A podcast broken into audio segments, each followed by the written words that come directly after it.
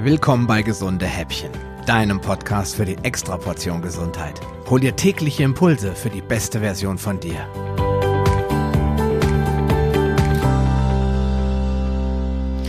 Ja, immer wieder lese ich, dass Diabetiker zwar auf den Zucker in ihrer Nahrung achten sollen, aber von Vollkornprodukten, Kartoffeln und Reis wird nicht abgeraten. Ganz im Gegenteil, die Deutsche Gesellschaft für Ernährung empfiehlt sogar reichlich Vollkornprodukte in die Ernährung einzubauen. Dass in den Augen der meisten Menschen Kohlenhydrate gar kein richtiger Zucker sind, ist hingegen beängstigend und daher vermute ich auch mal, dass dies der Grund für die kontinuierlich steigenden Diabetes Typ 2 Erkrankungen ist. Als Hörer meines Podcasts bist du ja bestens informiert und weißt, dass die Kohlenhydrate aus einer Scheibe Brot, einem Apfel oder einer Portion Süßkartoffelpommes langfristig die gleichen Wirkungen auf den Körper haben wie normaler Zucker. Er muss irgendwo hin, in die Zellen, so dass er verbraucht werden kann. Sitzt du, so wie ich gerade vor dem Computer und arbeitest oder liegst auf der Couch, dann muss er für die spätere Verwendung in Form von Glykogen in der Leber oder den Muskeln gespeichert werden. Und ist da auch kein Platz mehr, dann muss er in Fett umgewandelt werden, um gespeichert werden zu können. Im Blut bleiben kann er jedenfalls nicht. Daher möchte ich dir heute einmal ein paar alltägliche Lebensmittel nennen, die eine Menge versteckten Zucker enthalten. Das heißt nicht, dass dieser nicht auf dem Etikett zu finden ist, sondern vor allem, dass den meisten Menschen beim Einkaufen nicht bewusst ist, wie viel Zucker sich darin versteckt. Zudem hat Zucker viele Namen. Teilweise gibt es mehr als 55 unterschiedliche Bezeichnungen für das weiße Genussmittel und da kann man ja auch schon mal den Überblick verlieren. Erstens, Granola oder Crunchy Müsli, meine Kinder lieben das Zeug, enthält 6 Esslöffel Zucker in 100 Gramm. Zweitens, Kokoswasser. In einer Flasche verstecken sich satte 20 Gramm Zucker. Und wenn man bedenkt, wie beliebt Kokoswasser in den letzten Jahren geworden ist, hm, würde es mich nicht wundern, wenn die meisten Menschen gar nicht wissen, wie zuckrig das eigentlich ist. Drittens, Activia-Joghurt, der war ja mal jahrelang ach so gesund für den Darm mit seinen rechts, links und kreuz und quer drehenden Joghurtkulturen, enthält satte 18 Gramm Zucker auf 125 Milliliter. Also so ein kleiner Becher.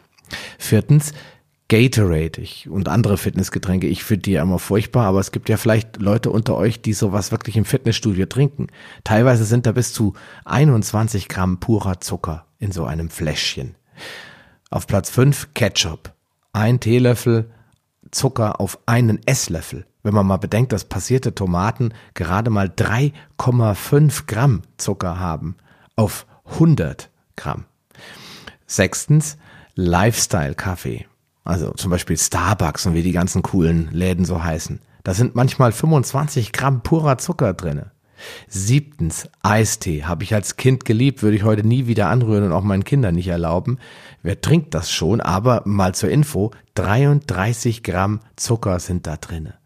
Und achtens, Proteinriegel. Auch die vermeintlich gesunden Varianten enthalten teilweise bis zu 30 Gramm puren Zucker. Das ist vielen Menschen schlicht und einfach nicht bewusst, wenn sie einkaufen gehen. Und wer hat schon Lust, ständig auf die Zutatenliste zu starren? Ich habe früher auch oft einfach zu Bioprodukten bekannter Marken gegriffen, in der Hoffnung, dass die sich den Zucker sparen oder ihn zumindest reduzieren. Leider Fehlanzeige. Manches Bioprodukt hat am Ende sogar noch mehr Zucker als die Billigmarken und auch Rohrohrzucker aus kontrolliert ökologischem Anbau ist am Ende doch nur Zucker. Na gut, denkst du nun und greifst zu Produkten, die vermeintlich weniger Zucker oder Zuckeralternativen enthalten. Damit bist du dann aber schon auf der sicheren Seite, oder? Das kann, muss aber nicht stimmen. Denn es gibt auch Zuckerersatzstoffe, die den Blutzucker stärker erhöhen als normaler Haushaltszucker. Den meisten Menschen sind diese Zuckerarten gänzlich unbekannt, denn teilweise werden sie sogar in vermeintlich gesunden Produkten versteckt, weil sie so schön günstig sind und gute Geschmackseigenschaften mitbringen.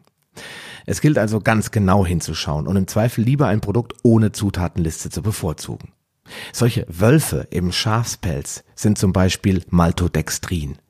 Es, er hat einen GI von 110 und lässt Insulin förmlich explosionsartig ansteigen. Dazu gehören auch Sucrose mit einem GI von 65 oder HFCS, also der High Fructose Corn Syrup, der hat einen GI von 58, aber auch Maissirup, Fructose, Glukosesirup, Glukosesirup, Fructosesirup, all diese ganzen Kombinationen sind höllisch gefährlich. Und nicht zuletzt Maltitol, das auch immerhin ein GI von 35 hat. Von den ganzen anderen Zusatzstoffen möchte ich jetzt gar nicht erst sprechen. Was kannst du tun? So viel wie möglich selbst machen. Es ist leichter als du denkst und du kannst entscheiden, welche Zutaten du verwenden willst.